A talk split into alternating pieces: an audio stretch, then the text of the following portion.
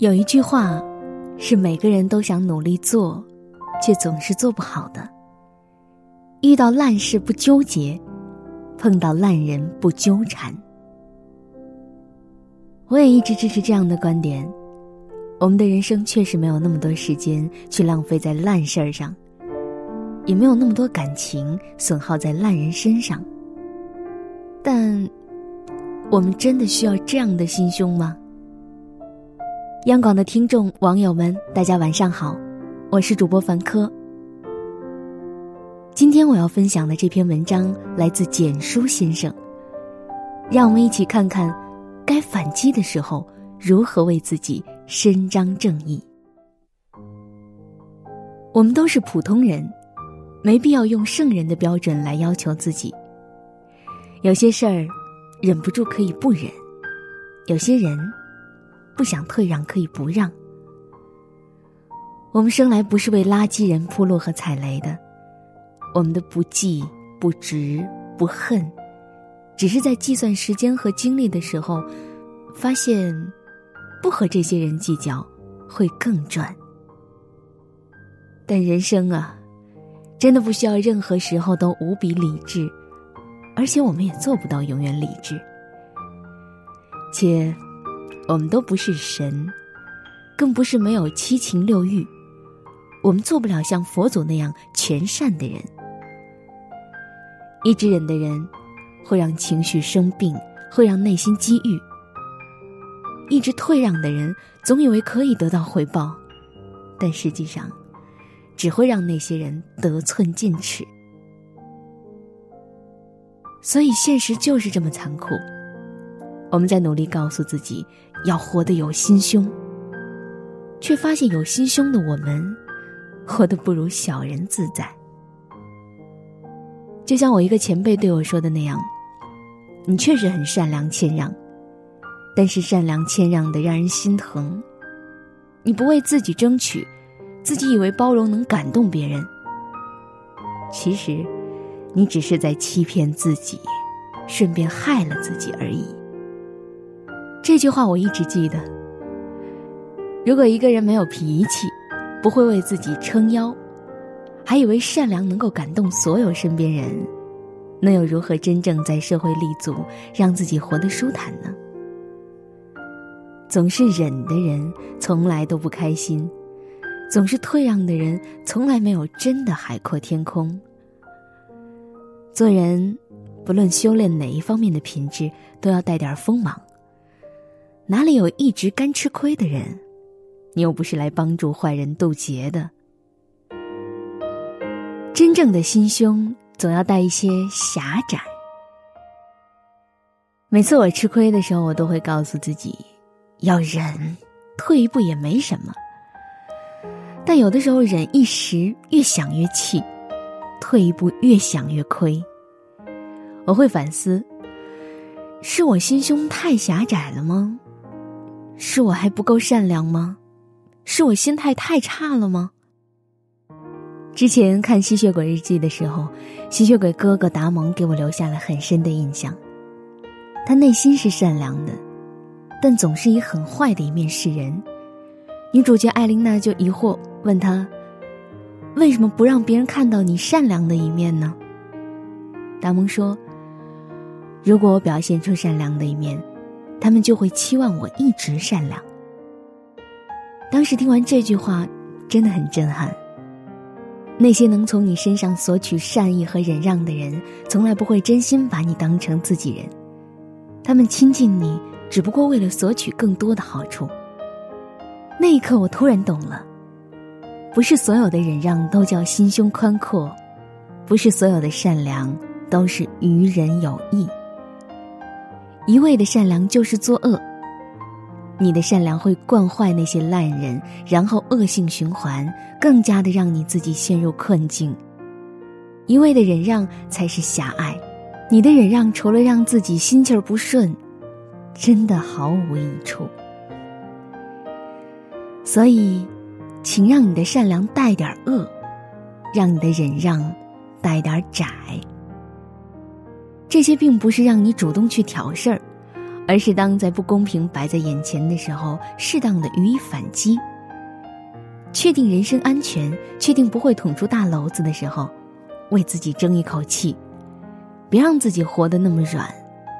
当你强硬起来，会发现，很多小人会主动从你身边消失。曾经看到过这样一句话，很在理。这个社会就是如此，只有强大了。别人才能懂你的善良和忍让，所以，在强大之前，请不要总是善良和忍让。最近，一位姓滕的小伙扶人却被讹，当警察调取监控还他清白后，他没有就此罢手，他选择起诉这位讹人的老人，并要求登报道歉，索赔一元。滕先生也表达了自己的心声。现在的犯罪成本太低，如果没有这个监控，他恐怕真的惹上了无妄之灾。从前人们都不起诉，放坏人一马，而如果不予以教训，下次无辜受害的人又会增加许多。当双方和解后，滕先生将对方原本准备登报的钱，以自己的名义捐献给了红十字会。有些坏人不能纵容，有些让步千万不能，有些善良千万不能错付，这才是真的善良和心胸。问起身边的同事，你们最气的事情是什么？他们所描述的事情，我总结一下，都是一类的：对别人好，却被卖了，还帮他们数钱。同事们大多选择了忍。但是时不时想起来，还是非常的气，自己的好心被当成了空气，自己的善良被当成了筹码。但也有人会适当反击的，他们都说，把憋在心里的气发出来，真的舒服极了。所以该有脾气的时候就得有，与其等别人良心发现，不如自己强大起来，让他们觉得不好招惹。坏人都捡软柿子捏，烂人都找心胸宽阔的欺负。你要有良知，但不必纯善；你要有度量，但不必肚里撑船。因为这个世界上的很多人都不配呢。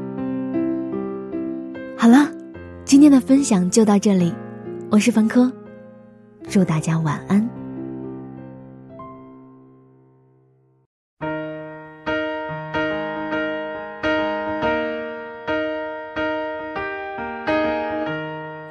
was the moment we needed the most. You kick up the leaves and the magic is lost.